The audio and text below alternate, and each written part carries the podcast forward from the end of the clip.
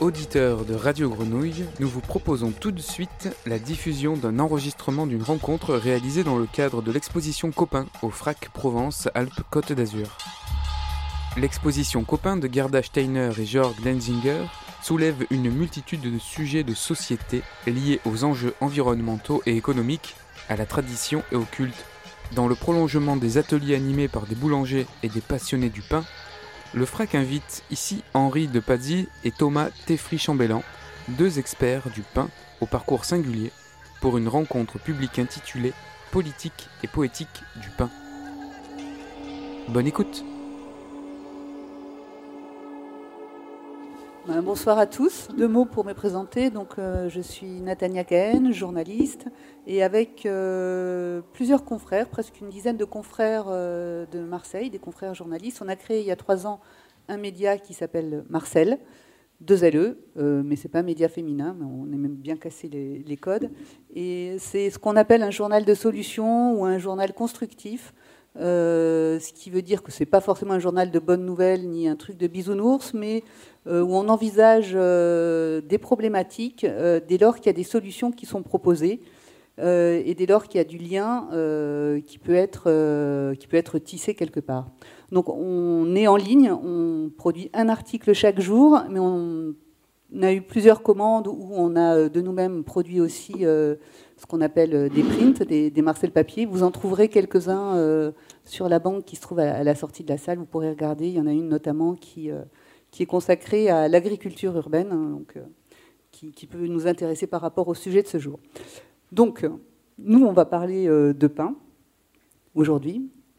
Euh, à mes côtés, donc, j'ai deux témoins, deux experts du pain, qui sont Thomas Teffry-Chambellan et Henri Pazzi. Alors, le plus simple, je pense, c'est que vous allez chacun vous présenter et nous expliquer comment vous êtes venu à vous passionner pour le pain, parce que si j'ai bien compris, et d'après nos discussions, vous n'êtes pas tombé dans le pétrin quand vous étiez jeune. A priori, rien ne vous prédisposait à, devenir euh, boulanger ou à, vous passionner autant pour, euh, pour cet aliment. Donc euh, expliquez-nous chacun votre tour quel est, quel est votre parcours et, ce que vous faites aujourd'hui au terme de, ce parcours ou de cette réflexion. On commence par vous, Thomas Teffry, Chambellan. Bonsoir. Donc effectivement, je suis pas né dans un pétrin. Je suis venu à la boulangerie euh, au courant de mes études euh, euh, secondaires ou mes études supérieures, pardon, j'ai avec Jeff qui est dans la salle, un, copain, on faisait du pain à la maison, en fait, comme à, peu près tout le monde, je pense ici, comme beaucoup de gens, de, enfin en tout cas comme de plus en plus de gens aujourd'hui.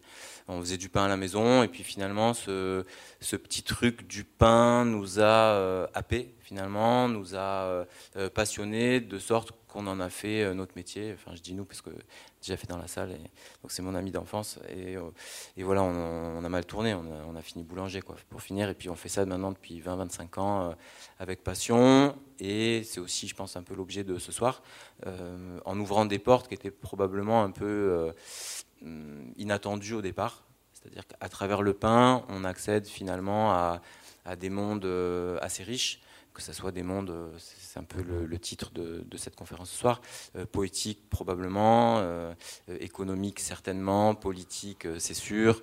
Et donc, une des choses qui était peut-être un peu inattendue, c'est que cette passion de départ autour d'un produit aussi simple que le pain s'avère finalement quelque chose de, riche et qui arrive à, remplir quasiment une vie en fait, ou peut-être plusieurs même.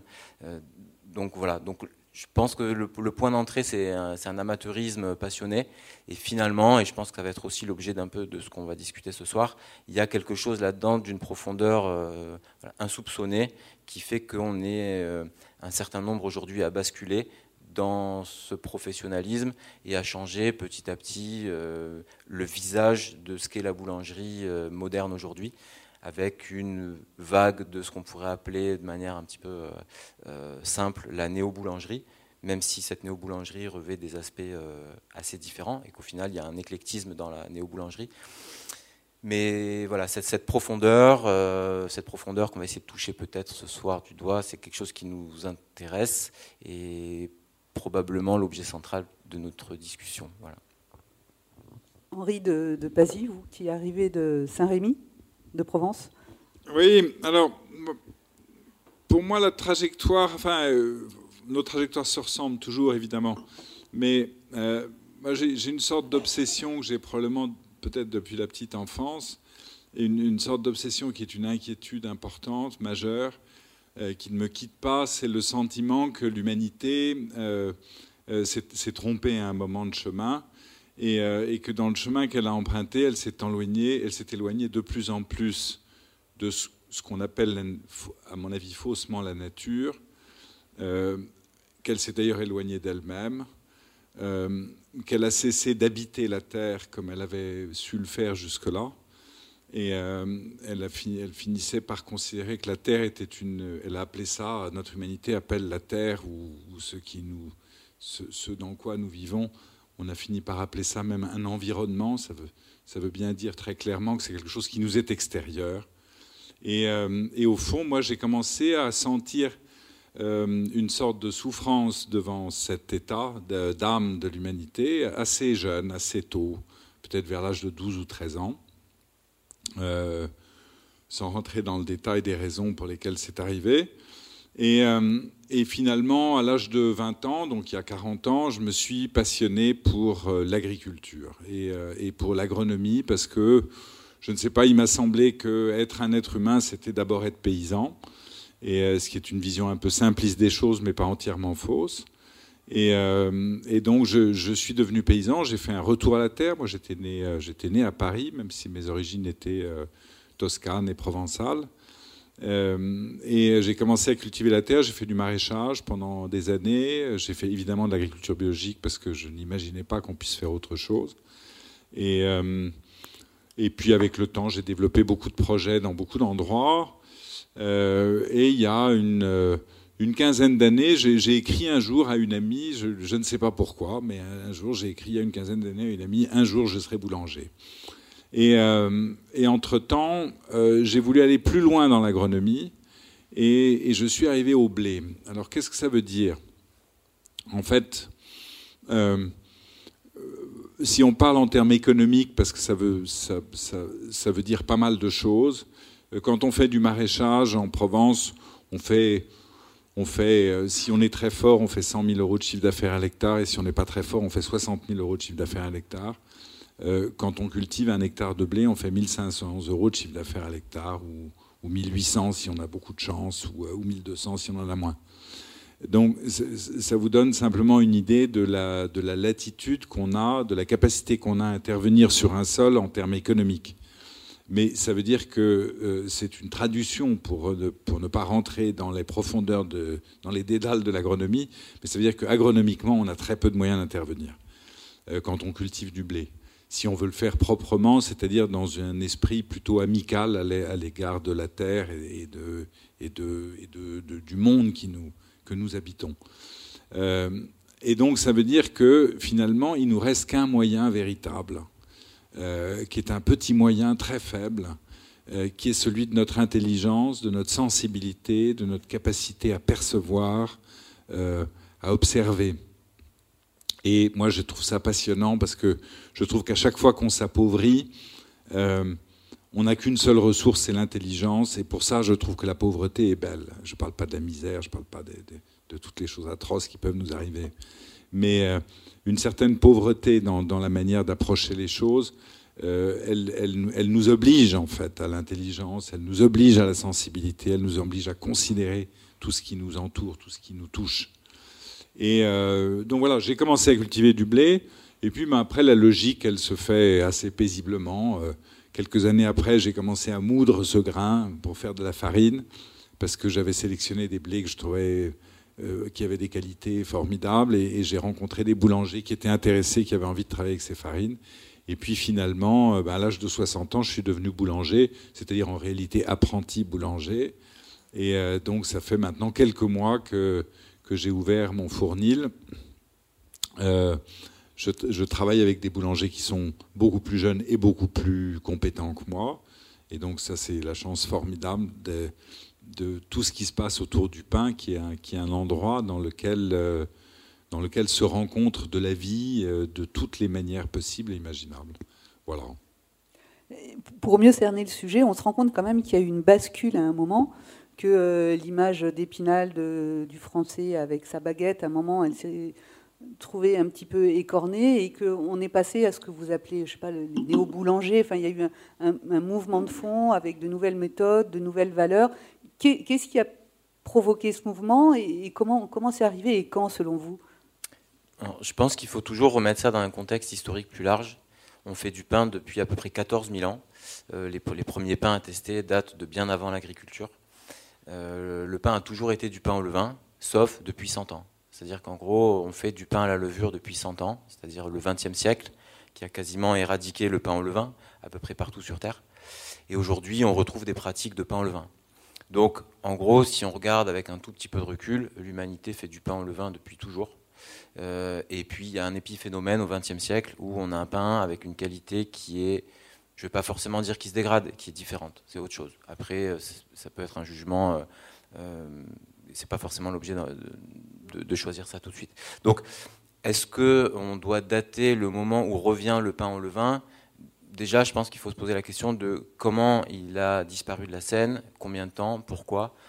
Euh, pour plein de raisons, je pense, parce que c'était plus facile de faire du pain à levure, ça allait plus vite. Il faut dire aussi que pendant euh, longtemps, les gens ont mangé du pain intégral, ce qui est quand même assez compliqué, ce qui n'est pas très digeste, ce qui n'est pas top. Et que, en gros, quand les gens ont découvert le pain blanc, ils se sont euh, régalés de ça pendant 100 ans, jusqu'à s'apercevoir que finalement, c'était pas extraordinaire.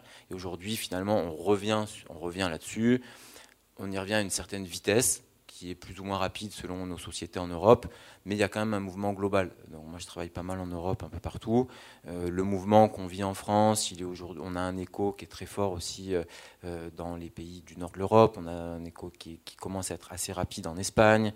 Donc finalement, je pense que c'est, on a une société qui, qui est en mutation, et le pain est une des composantes de cette société. Mais ce n'est pas un mouvement qui est spécifique sur le pain ou sur euh, les céréales, c'est un mouvement qui est plus spécifique sur l'alimentation en général, sur le questionnement qu'on a dans notre rapport au travail, dans notre rapport à l'alimentation, dans notre rapport aux autres, dans notre rapport au monde, dans ce que Henri a touché du doigt tout à l'heure aussi, c'est-à-dire de notre, de notre intégration finalement à la nature. Alors, on, peut le désigner d'une manière ou d'une autre. Donc cette, euh, le, pain, en fait, ce qu'on vit nous, professionnels et passionnés du pain, comme une transition qu'on juge plus ou moins rapide, euh, finalement est une des composantes d'un changement de perception de la société en général. Donc après, euh, oui, depuis, on va dire, euh, depuis les années 60-70, on retrouve du pain au levain un peu partout, de plus ou moins bonne facture, parce que les premières personnes qui se sont remis à faire du pain au levain dans les années 60-70, donc dans ce retour à la terre un peu improvisé euh, qui s'est fait rapidement en quelques mois à ce moment-là, bon, on avait beaucoup d'autodidactes avec finalement des gens qui étaient pas très compétents, mais aussi on avait une clientèle qui n'était pas très exigeante non plus, donc tout ça faisait bon ménage. Et puis petit à petit, on a quand même une professionnalisation, on a plus d'offres, on a euh, euh, une clientèle qui est aussi un peu plus aguerrie à ce qu'elle attend, euh, plus, plus gourmet, et donc on a une évolution finalement des attentes et de l'offre. Et aujourd'hui, c'est vrai qu'on trouve une belle diversité, en tout cas en France, on trouve une belle diversité de pain au levain. Euh, avec des pratiques relativement différentes. Et ça, c'est quelque chose d'assez important. Moi, à travers mon métier, notamment à travers l'école, une des composantes majeures, en tout cas pour moi, c'est justement d'amener des gens à de la création de pain au levain de manière assez personnalisée, parce que on a souffert beaucoup en fait d'une uniformisation du marché du pain, ce qui est, je pense, le plus ennuyeux, le plus terrible finalement sur, sur les filières. C'est-à-dire que c'est pas tellement la qualité aujourd'hui, si je prends l'exemple du croissant ou du pain conventionnel, ce qui est, ce qui est dramatique, c'est pas tellement la qualité, c'est l'uniformité en fait qui est, qui est dramatique, c'est-à-dire de trouver la même chose partout. Donc cette diversité qu'on a aujourd'hui, je pense qu'elle est, elle est, elle est très belle, il faut l'entretenir. Euh, voilà, donc ce, renouveau de la boulangerie au levain, euh, il est très beau, il faut l'accompagner finalement pour qu'il reste singulier et, faire attention de ne pas euh, virer à nouveau vers une forme d'uniformisation, ce qui serait à nouveau finalement très triste pour euh, nous en tant que professionnels et pour les clients aussi en premier lieu. Alors Henri, tout à l'heure, vous m'avez fait une super démonstration de comment fonctionnait le levain et quels étaient ses avantages. Est-ce que vous pouvez réexpliquer un petit peu euh, les vertus rapidement hein, Ce n'est pas le thème de ce soir, mais qu'on comprenne pourquoi le recours au levain est précieux et s'inscrit justement dans, ce mouvement de boulangerie plus proche de la terre et plus respectueuse de l'environnement et de la santé des humains. Oui, oui, du coup plus vivant. Ben, euh, Thomas a introduit cette idée qu'on est dans, on est dans, nous vivons une sorte d'épiphénomène de l'histoire à beaucoup d'égards, et, le pain est traversé par ça. C'est-à-dire que tout à coup, on s'est mis à faire quelque chose qui n'était, alors on pourrait dire en tout cas plus tout à fait du pain. Euh, on peut aimer ça, mais ce n'est pas exactement du pain si on considère que euh, euh, à, la, racine du pain, il y a ce processus extraordinaire qui, nous a, qui a passionné l'humanité depuis des millénaires, qui est, le processus de fermentation. On a aimé faire de la bière, on a aimé faire du pain, on a aimé faire du vin, on aime beaucoup ça. Euh, ce sont des processus qui sont, ou qui étaient certainement assez mystérieux, en tout cas empreints de mystère parce que difficilement visibles, pas totalement interprétables. On en sait un peu plus aujourd'hui parce qu'on a des microscopes et on analyse beaucoup de choses. Euh, ce qui caractérise un levain, qui est la première chose qu'élève un boulanger. Euh, la première chose que fait un boulanger, c'est qu'il élève un levain. C'est-à-dire qu'en fait, il fait. En tout cas, il, il, abrite euh, un ensemble d'organismes vivants va, dont il va s'occuper parce qu'ils sont totalement déterminants de la qualité du travail qu'il va, faire. ce qui s'est passé dans l'abandon du levain et, au profit de la levure, c'est que on a abandonné une des deux fermentations qui existait, qui est, liée aux bactéries. Et euh, la fermentation des bactéries, elle a pour effet de dégrader euh, la protéine du blé qui s'appelle le gluten. Ce qui rend évidemment la panification complexe, ce qui demande beaucoup de savoir-faire, mais ce qui a un avantage pour nous en termes de santé, c'est que à partir du moment où le gluten, la dégradation du, gluten a commencé, euh, eh bien, le gluten est facile à digérer pour nous, alors qu'autrement, il ne l'est pas peut-être que tu vas dire des choses plus précises que moi. Il y, a deux choses. D'une part, je pense que c'est sans compter l'ensemble des pains azimes. En fait, il y a beaucoup de pains qui sont des pains pas fermentés dans le monde. Donc je pense que sur la partie boulangère, il faut quand même avoir conscience que euh, ce qu'on appelle nous du pain euh, ici en France et dans une partie de l'Europe, on parle de pains qui sont fermentés. Et effectivement, les fermentations, historiquement, ont toujours été des fermentations au levain pour une raison très simple, c'est qu'en fait, on n'a jamais su isoler des levures pures, à part depuis euh, une ère très proche, c'est-à-dire le XXe siècle, fin du XIXe, XXe siècle. Donc aujourd'hui, en fait, il existe encore beaucoup de pains qui sont des pains non fermentés dans le monde. Euh, l'expo euh, qui est à côté nous en montre quelques-uns. une tortilla, c'est un pain qui n'est pas fermenté. Et est-ce que c'est du pain? Oui, clairement, pour moi, c'est du pain. Mais après, plus proche de nous, on peut avoir des pains aussi assez spectaculaires. Euh, pour les gens qui, connaissent ces pains portugais, par exemple, on a des broas, euh, la broie de Havinch, donc, qui est, un pain euh, qu'on trouve dans des qu'on va trouver à Porto, donc dans le nord du Portugal. C'est un pain de, seigle et de maïs. C'est un pain qui est un pain azime. Et c'est pas un pain plat pour le coup, c'est un pain, c'est des boules d'un kilo qui sont pas fermentées. Et ça, c'est des traditions qui sont anciennes, c'est des, des, traditions qui existent encore. C'est pas des pains de folklore du tout, c'est des pains que vous trouvez dans les rues aujourd'hui à Porto, partout. Et donc là, on a un savoir-faire boulanger avec euh, du pétrissage, euh, euh, du façonnage, des cuissons au feu de bois, etc., qui sont des pains pas fermentés. Donc c'est juste faire une petite nuance sur cette idée que le pain est toujours nécessairement fermenté. Ce n'est pas forcément le cas à mon avis. Et on a des tas de des tas de civilisations finalement qui ont des pains traditionnels qui, ne sont pas des pains fermentés. Après, ceci dit, c'est vrai que si on parle de pain fermenté, la levure est arrivée un peu comme un cheveu sur la soupe à un moment donné, grâce à des moyens assez technologiques, et, on, a quitté le fil de l'histoire. Ça, je suis, d'accord là-dessus. on va prendre un peu la thématique de cette soirée, le, pain politique. Le pain politique, pour vous, euh, ça vous fait penser à quoi? Est-ce que c'est le fait euh, de favoriser un microcosme euh, local, de se fournir en farine dans la région. Quelle est la dimension politique que vous, l'un et l'autre, vous pouvez trouver au, pain aujourd'hui alors je pense que c'est, c'est effectivement le thème central de la, de la soirée. au-delà du pain comme aliment, puisque on peut vivre sans pain, dur pour certains, mais ça marche très bien quand même. Euh, l'action politique finalement qui est cachée derrière et elle tout à fait structurante en fait aujourd'hui. Donc je pense qu'il y, a plusieurs aspects là-dessus. Euh, je vais d'abord les traiter en bullet point euh, très, très rapidement en fait pour les lister parce que je pense que chacun des thèmes peut nous amener sur des discussions de, quelques heures. Euh, d'un point de vue politique, je pense que l'idée de refaire du pain comme le fait une partie de la néo-boulangerie aujourd'hui, avec effectivement des actions très locales, ça permet de faire vivre des filières économiques assez courtes et de s'apercevoir que la mondialisation euh, à outrance n'est pas forcément la seule solution pour faire vivre des systèmes économiques. Donc ça, c'est un point. Il y a une dimension très politique chez les agriculteurs, parce que dans tout ce mouvement, il y a aussi une notion de réappropriation des semences, pas forcément cette idée variété ancienne, variété moderne, etc., qui est une idée un peu, euh, un peu euh, va dire, simpliste je ne suis pas forcément pour le simplisme tout le temps, mais ce que, mettent en avant les paysans, c'est surtout de se réapproprier des semences. Et là, il y a une action très politique qui est très connexe finalement à cette notion de boulangerie. Euh, il y a une action très politique aussi côté boulanger. Quand euh, nous, on accompagne aujourd'hui des adultes qui sont des adultes en reconversion majoritairement, qui ont des métiers qui peuvent être avocats, graphistes, dentistes euh, et autres, c'est-à-dire des métiers relativement valorisés dans nos sociétés, et pour autant avec des gens qui sont en perte de sens dans leur travail et qui veulent se réinvestir sur, réinterroger leur rapport au travail et se réinvestir sur des filières qui font sens pour eux.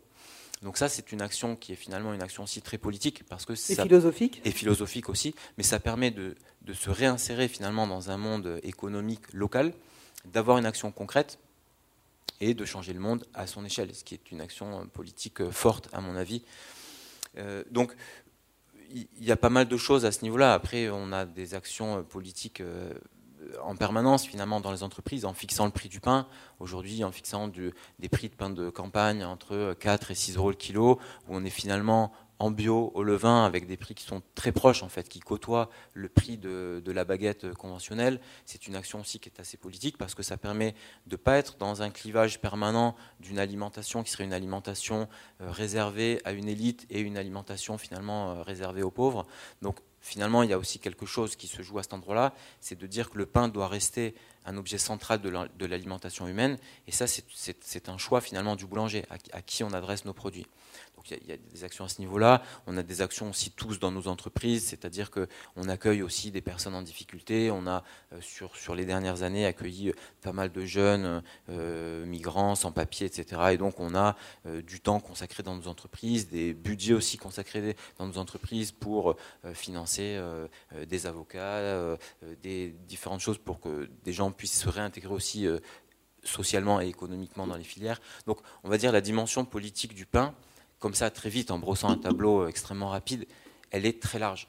Et c'est, je pense, quelque chose euh, de, très structurant, parce que Henri le rappelait sur la dimension économique finalement de l'agriculteur, qui euh, l'agriculteur qui cultive du blé, aujourd'hui gagne moyennement sa vie, sauf s'il a la chance de posséder 5 ou 600 hectares euh, dans des régions agricoles françaises, mais sinon c'est pas évident les boulangers, malgré les idées reçues, sont finalement euh, des artisans qui travaillent euh, beaucoup, qui, euh, quand on regarde leurs tarifs horaires, bah, finalement, ils ne sont pas forcément hyper bien payés, ils, gagnent leur vie. Et donc, il y a quelque chose qui donne finalement une énergie assez importante dans, dans, nos métiers, que ce soit les agriculteurs et les boulangers, c'est notre action politique finalement. Et donc, il y a un engagement, c'est des métiers qui nécessitent un assez fort engagement. Voilà, donc je pense que pour dresser une, action politique rapide, voilà en gros l'ensemble des faisceaux, euh, enfin une partie des faisceaux sur lesquels on, a des actions. chacune de ces actions en fait pourrait être détaillée euh, largement parce que ça nous occupe toute la journée. Nous.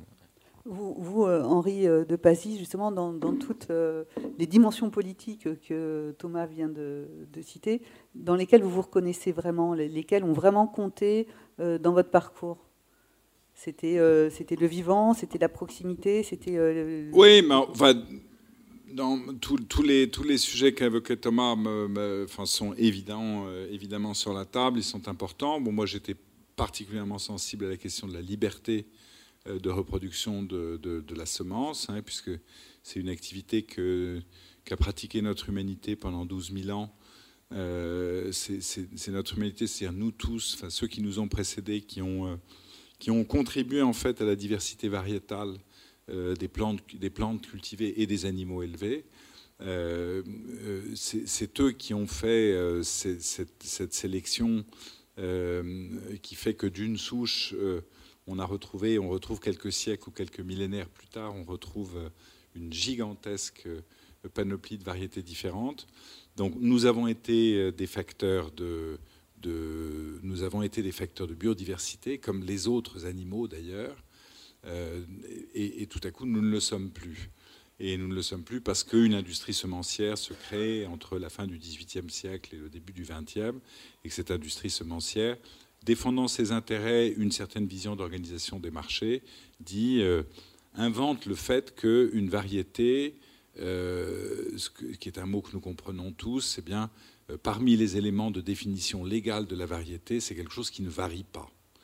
Euh, donc ça veut dire qu'on a, on a, on a une sémantique qui est destructrice d'un mot, d'une idée, d'une réalité, mais elle se traduit dans la vie de tout le monde, dans la vie de toute notre humanité, puisque finalement, une partie du vivant est captée euh, est organisé de manière industrielle euh, et, ne va plus varier ou on va réduire de plus en plus la diversité. Donc pour moi, ça c'est une dimension extrêmement importante comme, comme paysan, qui est de dire je, je dois, je veux absolument participer au mouvement de, de reconquête euh, de ce droit que j'estime un, un, comment on dit, pas inviolable, mais Inaliénable, non? Oui, inaliénable, qui est le mien, qui est de, de participer euh, à la diversité de, de, ce qui vit et de ne pas être un extincteur de vie.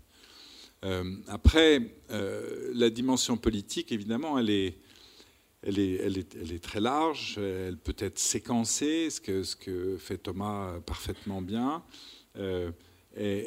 Mais moi, ce qui m'intéresse toujours, c'est, j'aime, bien interroger les mots eux-mêmes. Hein, donc, évidemment, euh, on, va, toucher la poésie alors. Oui, mais parce que nous sommes, nous sommes d'abord et avant tout des êtres poétiques. Donc, donc si, on, si on ne touche pas à la poésie, on ne touche pas à ce, qui, à ce qui nous caractérise, à ce que nous sommes.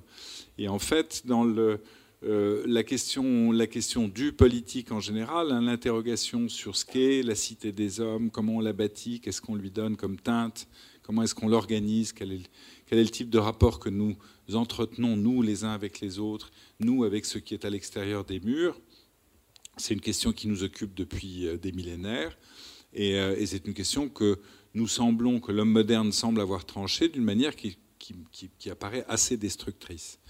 Donc c'est vrai que s'atteler euh, à, travailler quotidiennement avec, quelque chose qui est, vivant, qui, est, qui est en train d'évoluer lui-même, participer à l'évolution de cette chose qui est vivante, je, parle du levain, je parle du pain lui-même, je parle du blé, je parle de la terre, eh bien, euh, c'est évidemment un acte politique euh, extrêmement déterminant, extrêmement fort, qui consiste à dire, euh, nous, êtres humains, nous voulons nous réinvestir de ce qui nous caractérise, qui est notre force poétique, c'est-à-dire notre force de transformation, et qui est le fait que nous sommes habités par quelque chose qui est supérieur à nous-mêmes, qui est la vie elle-même.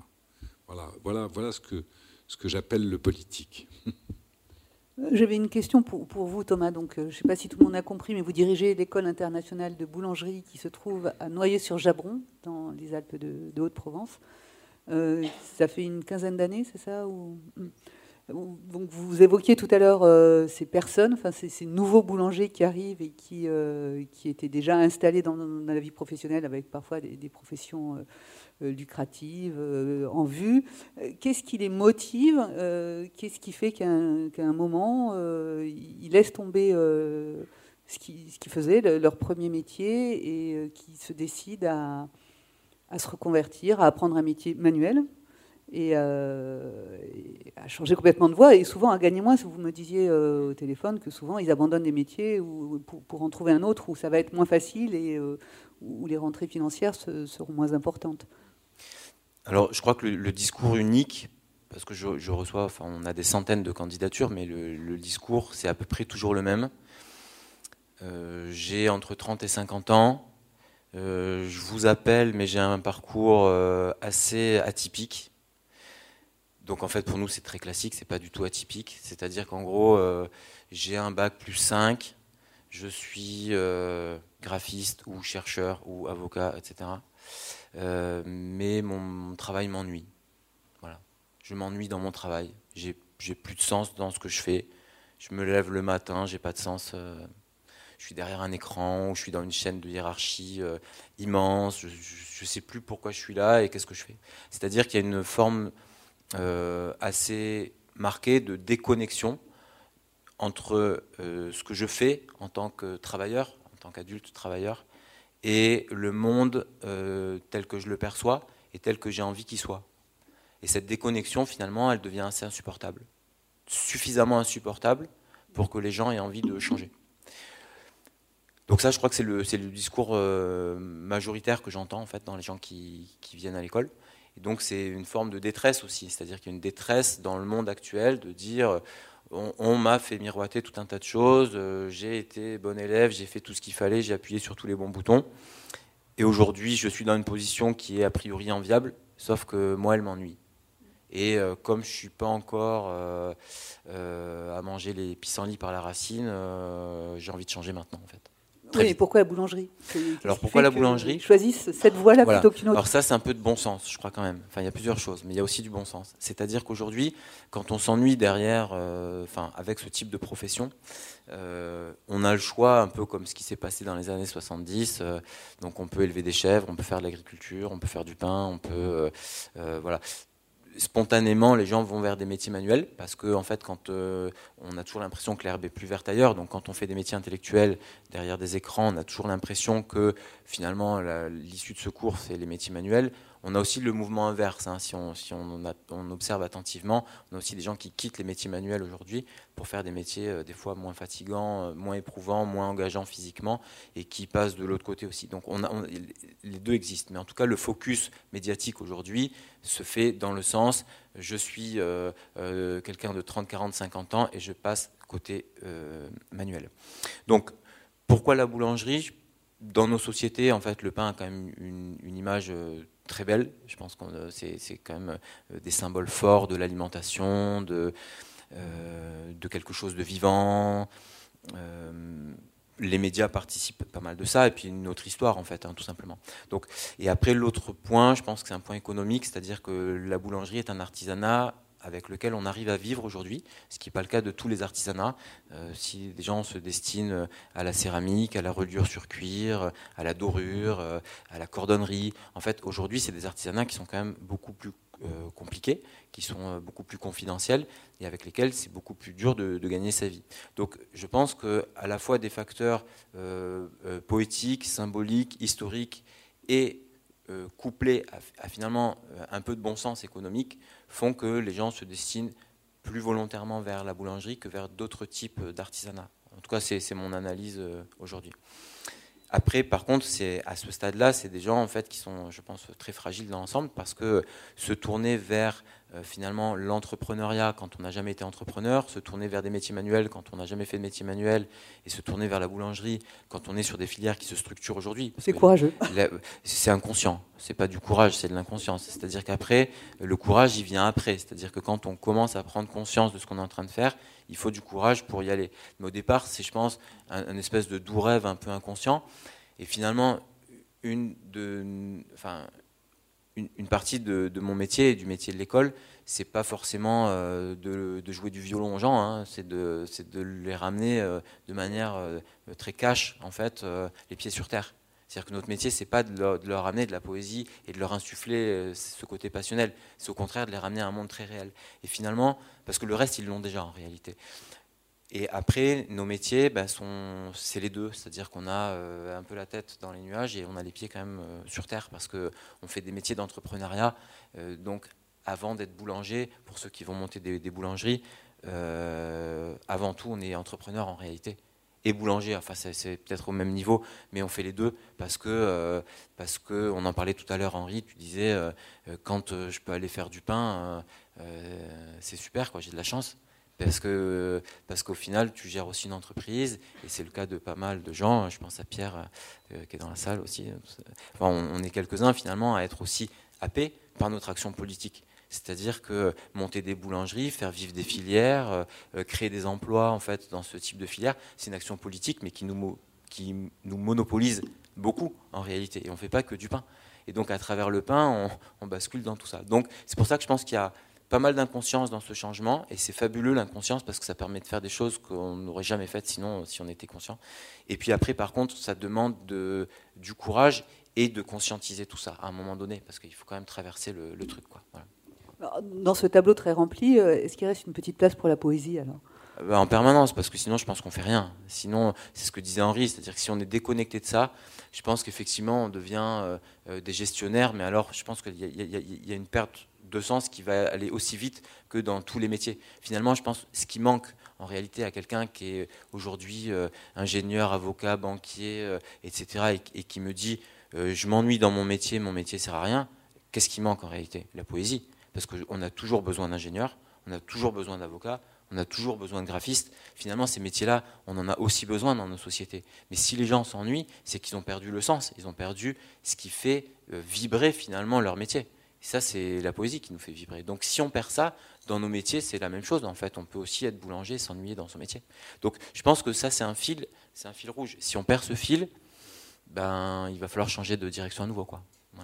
Et vous, Henri, vous avez déjà l'habit de poète. Alors on imagine que à quel moment dans, tous vos métiers, puisque donc vous êtes hmm. euh, un peu paysan, euh, un peu cultivateur, euh, un peu meunier, un peu boulanger,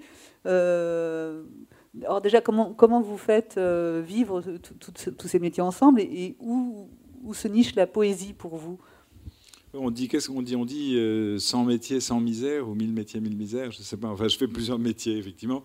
Ou je ne sais pas, finalement, je pense que c'est un seul métier, mais que je prends à la, à la racine et que j'essaie de conduire au bout. Et, je ne suis pas seul pour le faire parce que je n'y arriverai pas seul, évidemment. Il y, a, toujours une question pour moi, un, sens important quand on parle du mot de poésie. Et, euh, et euh, je, vous disais tout à l'heure, j'aime bien l'histoire des mots parce, que l'histoire des mots, elle raconte notre histoire, c'est-à-dire qu'elle raconte comment est-ce que nous avons compris comment nous nous comprenons nous-mêmes, comment nous comprenons le monde à différentes étapes de, notre longue pérégrination humaine. Et en fait, le, chez, les anciens Grecs, quand je parle des anciens, c'est les gens qui sont avant Socrate, c'est-à-dire avant Platon et Aristote. Euh, la langue a beaucoup changé à l'époque d'Aristote et de Platon. Et au fond, la langue a, commencé à prendre, euh, et y compris leur pensée, a commencé à, jeter les, fondements de ce qui allait être la grande rationalité euh, sur laquelle nous avons construit notre civilisation. Mais avant eux, cette rationalité n'existait pas. Si on lit euh, les gens qui ont fait de la philosophie avant, Aristote et Platon, si on lit Parménide, si on lit Héraclite, euh, on s'aperçoit que la pensée est infiniment plus libre que la leur. Et évidemment, je, n'ai pas d'autorité pour critiquer Platon, qui est évidemment un immense génie. Mais alors, dans la langue des anciens, donc d'avant ces gens-là, euh, il y a deux mots qui ont le même sens. Euh, c'est le mot de poiesis et le mot de techné. Et, euh, et le mot de poésie, c'est le mot technique, donc on comprend bien ce qu'ils veulent dire, parce ou on en comprend une partie seulement, parce qu'en tout cas, ils existent dans, nos langues européennes et dans notre langue française eh bien, euh, ils ont le même sens. C'est-à-dire que, par exemple, Homère, qui est un homme, s'il a existé, qui vivait probablement huit siècles avant notre ère, eh bien, Homère, il s'appelle un poétesse. Et ça, on comprend bien, pour nous, c'est un poète. Mais le forgeron du village s'appelle également un poétesse. Et euh, le boulanger s'appelle également un poétesse. Et c'est-à-dire que tous les hommes qui euh, pratiquent un art, et qu'est-ce que c'est qu'un art? C'est faire naître quelque chose euh, avec sa main, avec sa voix, avec quelque chose dont nous ne savons pas très bien ce que c'est, qui peut-être pourrait s'appeler une âme ou quelque chose comme ça. Et au fond, un poétesse, c'est quelqu'un qui fait venir au monde quelque chose qui n'était pas encore là. et là, on comprend bien que le sculpteur, le forgeron, le boulanger, l'aide, c'est comme ça qu'on appelle les gens qui qui pratiquent l'art de la langue dans, cette, lointaine antiquité. La aide, c'est quelqu'un qui chante un poème. Eh bien, en fait, ils font le même métier. Et alors, moi, je crois toujours que c'est une vérité, en fait. Alors, moi, j'ai deux garçons qui ont 10 ans et 12 ans, et mon, mon second garçon, Élisée, qui est très très drôle, il me dit, au fond, toi, tu es une espèce d'intellectuel démodé. Alors je, suis très démodé, mais je ne suis pas sûr d'être démodé à cause de cette passion pour, pour ces langues qui précèdent les nôtres. Et euh, donc pour moi, évidemment, la, la, question de la poésie, elle est, euh, elle est absolument centrale. Alors après, il y a des métiers, il y a probablement des métiers qui ne permettent pas euh, à cette poésie de s'exprimer, qui ne, qui ne lui permettent pas de naître, parce qu'ils sont trop loin de ils sont peut-être trop loin de ce que nous sommes au fond de nous-mêmes, euh, c'est-à-dire des animaux euh, avec des qualités particulières, comme chacun des autres êtres animaux qui peuplent cette, terre encore. Et il y a peut-être des métiers qui ne se prêtent pas à l'émergence de ça, qui ne permettent pas à l'âme de, parler, de s'exprimer, qui ne permettent pas à la chair de, de, de, de sentir ce qu'est le monde, parce que éprouver le monde, c'est une histoire charnelle. Alors c'est vrai que par exemple quand on fait du pain ou quand on, quand on, on façonne un bol ou quand on fait une table, eh bien, ou quand on cultive la terre, même si on a de gros engins pour le faire maintenant, parce qu'on n'arrive plus à le faire autrement, eh bien, en fait, on est quand même dans un rapport extrêmement charnel avec le monde. Et euh, alors, je crois, que la, je crois que la notion de poésie, ou de poésis, euh, en fait, elle est, elle est très liée à, elle est très, liée à l'épreuve charnelle que nous pouvons avoir du monde. Euh, et qu'à partir de là peuvent naître d'autres choses. C'est comme une, sorte de floraison. Alors, le métier de boulanger, euh, comme tous les métiers de l'artisanat, mais peut-être celui-là de manière particulièrement exigeante, il est dur. il, a, il est je dirais pas stressant, mais, mais il est extrêmement minuté, c'est-à-dire qu'une matinée de travail dans un fournil, euh, ça se passe avec beaucoup d'horloges qui sonnent un peu partout, parce qu'il y en a près des pétrins, il y en a près du four, il y en a... parce que tout est minuté. Il faut avoir des repères de temps. Le temps, euh, temps euh, c'est le temps qui agit, hein, c'est le, le temps qui fait les fermentations, c'est le temps qui fait la cuisson. Mais ce temps-là, évidemment, il est compté parce que si on le laisse passer, les choses vont plutôt mal. Donc, c'est un, un, travail très cadencé, euh, assez rapide, qui laisse pas beaucoup de répit. dans, une, dans une matinée de boulange qui dure 8-10 heures, il n'y a pas beaucoup de moments de répit. Il y a des gestes qui sont apparemment tous les jours les mêmes, et pourtant, il y a quelque chose dont peuvent témoigner les gens qui font ce métier-là, c'est que on ne peut pas dire qu'il soit répétitif, parce que quelque chose intervient tout le temps, parce qu'en fait on est en train de travailler avec du vivant. Euh, c'est le choix qu'on fait quand on parle de, de, de, boulange ici, comme on parle Thomas. Euh, et on travaille. Thomas, justement, je l'ai vu. Euh, vous regardez bizarrement quand vous avez parlé des horloges qui sonnaient partout. Il a eu... Ouais, moi j'aime pas. Il a levé les sourcils. ça, ça, je comprends très bien, mais, mais c'est une réalité. C'est, le, le, donc en fait, le, cette, présence ou, euh, ou cette espèce de vibration euh, qu'on peut qualifier de poétique, elle est là parce que on est devant quelque chose où on est en train d'accomplir des gestes dont l'issue ne peut pas être certaine, euh, dont l'issue euh, comporte euh, des possibilités d'erreur, comporte des possibilités de variation en tout cas, qui sont très importantes. Et aussi, enfin, je pense, pour compléter, parce qu'il y a une singularité. C'est-à-dire que, enfin, pour moi, la poésie, c'est un plus un égale 3. C'est-à-dire qu'en fait, c'est quelque chose d'inattendu. Va, va sortir quelque chose euh, en plus et euh, euh, que l'observateur interprète. C'est-à-dire, un bateau, c'est un bateau, ivre, c'est ivre, un bateau ivre, c'est autre chose. C'est-à-dire qu'on rentre tout à coup dans une, autre dimension. On pourrait dire que les pains qui sont ici, qui sont assez beaux d'ailleurs, aujourd'hui, c'est fait par des stagiaires de l'école, hein, c'est pas moi. on pourrait dire, oui, c'est de la farine, de l'eau, du sel, du levain, point. Mais en fait, non. C'est pas ça en réalité. Parce que si euh, on est plusieurs boulangers dans la salle et qu'on travaille tous avec le même farine, la même eau, le même sel, le même levain, on va pas sortir les mêmes pains. Et finalement, ce truc en plus, c'est aussi une des manifestations de la poésie, c'est de dire waouh, qu'est-ce qui s'exprime là-dedans? Et on le voit en fait, c'est cette singularité qu'on trouve chez des boulangers. Aujourd'hui, sur la scène marseillaise, vous avez quand même euh, plein de bons boulangers. Euh, donc c'est chouette de voir cette diversité. Beaucoup travaillent avec les mêmes farines, ou quasiment, mais ça change C'est des pièces uniques à l'arrivée. C'est des pièces uniques, et il y a quelque chose qui, se manifeste ici qui est euh, tout à fait, pour moi, de l'ordre de la poésie, de la singularité. Et sans ça, finalement, nos métiers deviennent effectivement complètement mécanisables, ce qui n'est pas le cas en réalité on ne sait pas mécaniser ça euh, pour en sortir cette singularité. Alors, on a assisté pendant le confinement, surtout pendant le premier, où on s'est tous retrouvés deux mois à la maison, à une explosion euh, des Français qui renouaient, ou qui découvraient en tout cas, euh, la, fabrication du pain, la surveillance du levain, le dosage. Et on avait quand même l'impression, chez beaucoup, qu'il y avait une dimension une gestuelle qui, était très symbolique et qui les ramenait à quelque chose de, plus profond qu'au simple fait de faire du pain. Ce n'était pas la même symbolique que de faire un cake ou de, faire une soupe. Il y avait quelque chose en plus. Et, moi, je la vois un peu ici, la poésie, quelque chose qui, qui est au-dessus. Alors pour moi, là, on touche un des premiers sujets qu'on a abordé tout à l'heure, euh, et qui est euh, le rapport à la nature en réalité. C'est-à-dire que je pense que le confinement a été une période euh, assez particulière pour beaucoup de gens.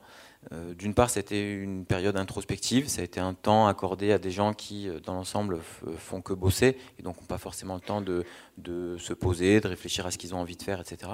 Donc on a vu plein de mouvements différents pendant ce confinement, mais notamment des gens qui ont interrogé leur rapport au travail de manière assez unique, puisqu'en fait c'est assez rare d'avoir des temps longs de plusieurs mois pour s'interroger sur son rapport au travail, son rapport à la vie en général. Au temps qui passe, on a, un temps assez court de passage sur Terre et qu'est-ce qu'on fait de ce temps-là? Donc, dans cette interrogation, pas mal de choses ont, émergé. Une, chose qui me semble être plus profonde que tout ça, c'est le rapport euh, au vivant, le rapport à, la biologie. On est des animaux, Henri l'a rappelé. Et donc, on vit depuis, euh, on est dans une chaîne de vie en fait qui date de quelques milliards d'années. En fait, si on est là aujourd'hui, c'est parce que on s'est reproduit euh, d'une espèce à l'autre depuis quelques milliards d'années.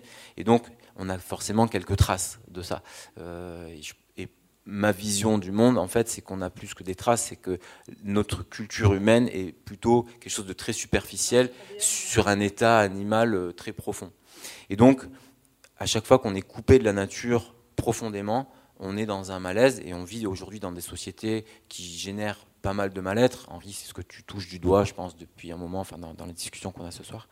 Et je pense que tout ce qui nous raccorde à la nature, en fait, nous fait du bien. C'est euh, de manière très triviale les gens qui vont se faire une balade au bord de la mer, une balade en forêt, euh, qui respirent un peu d'air, etc. Et les gens rentrent en disant ah, Je me sens bien, ça m'a fait du bien. Ok.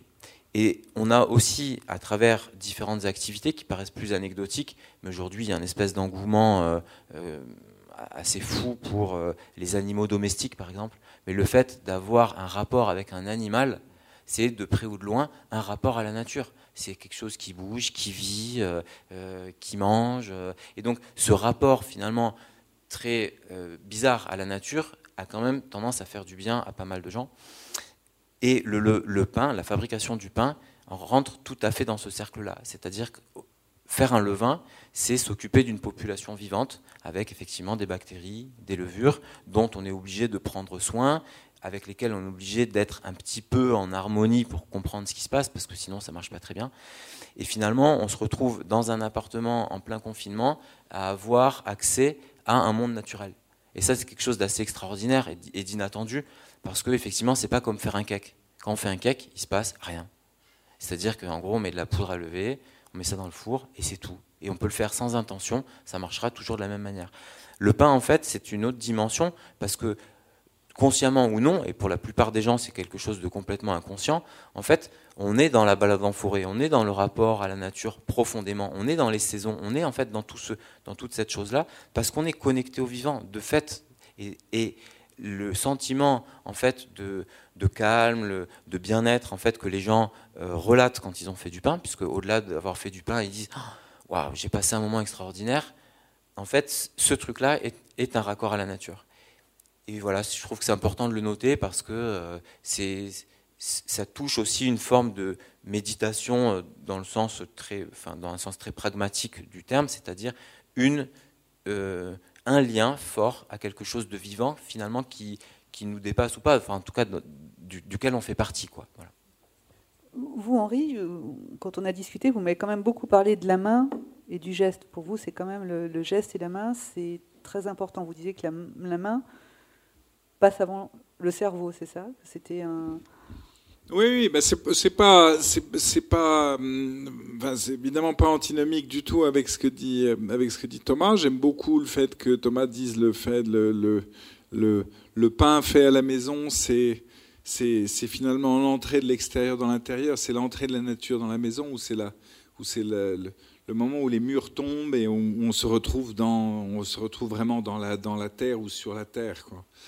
Et euh, je pense que c'est très très juste et qu'effectivement faire le pain, ça a plus d'effet que le bocal de poisson rouge, qui peut, qui peut servir en partie à la même chose, mais, mais le pain est, est, un peu plus actif que le bocal de poisson rouge. Et en fait, il y a, y a notamment quelque chose effectivement qui est assez radicalement différent, c'est que euh, c'est l'intervention de la main. Alors, oui, on, parlait tout à l'heure, Natania, je, je, disais que je, pensais pour ma part que la main était le véritable siège de l'intelligence, beaucoup plus que le cerveau lui-même. Le, siège de l'intelligence, ce qu'on appelle l'intellect, ce qu'on appelle l'intellectualité. Je pense que la main, euh, euh, je pense que la main est un, est un, est un bien meilleur guide, infiniment plus puissant que n'est le cerveau pour élaborer des idées, pour élaborer euh, une, une, perception du monde, pour se rendre présent au monde.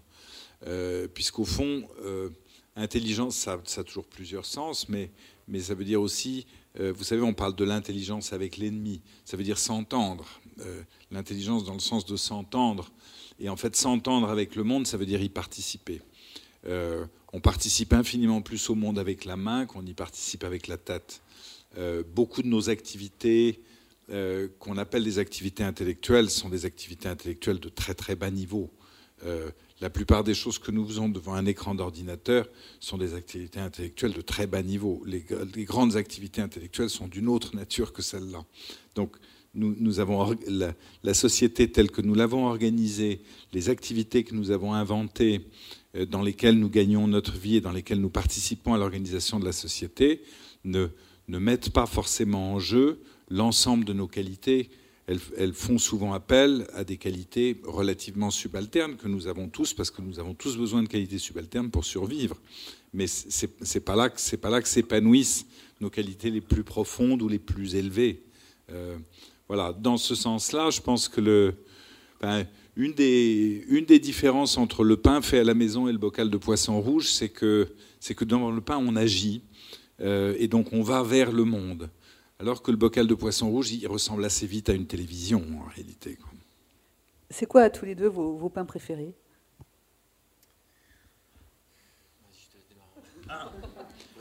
Moi je sais.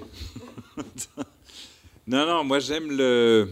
Alors, moi je suis vraiment, je suis fasciné par le blé. Je suis, vraiment, j'ai un vrai lien euh, charnel profond avec le blé. Et donc, moi, j'aime le pain. Euh, le pain que j'aime, c'est le pain qui, c'est le pain qui goûte euh, la saveur d'un blé, d'une variété de blé. C'est ça que j'aime le plus. J'aime quand on sent, j'aime quand le pain exprime la variété d'un blé donné ou peut-être d'un terroir. D'ailleurs, c'est possible. ça, je ne sais pas encore si, on est capable de le distinguer ou pas.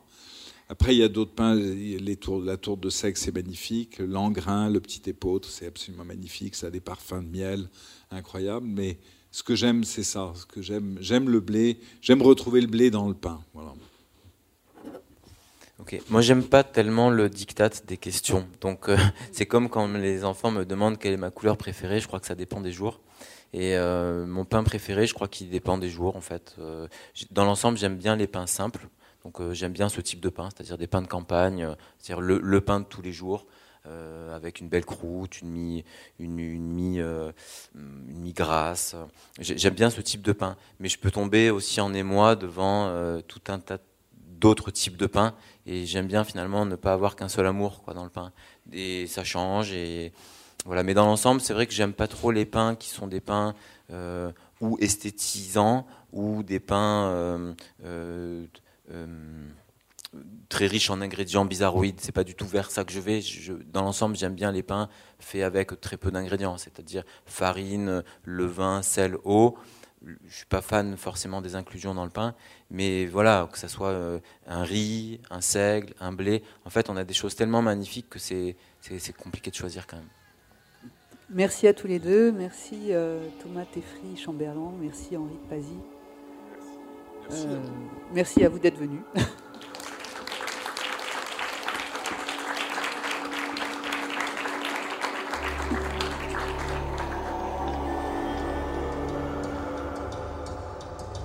Vous venez d'entendre l'enregistrement d'une rencontre réalisée dans le cadre de l'exposition Copain de Gerda Steiner et Jörg Lenzinger au FRAC Provence, Alpes-Côte d'Azur. Modéré par Marcel Média, vous avez pu entendre Thomas Teffry-Chambellan, directeur de l'école internationale de boulangerie dans les Alpes de Haute-Provence, et Henri de Pazzi, cultivateur de blé ancien, meunier et boulanger à Saint-Rémy de Provence. À réécouter sur le site du FRAC Provence Alpes-Côte d'Azur et sur Frac en Poche, et bien sûr sur radiogrenouille.com.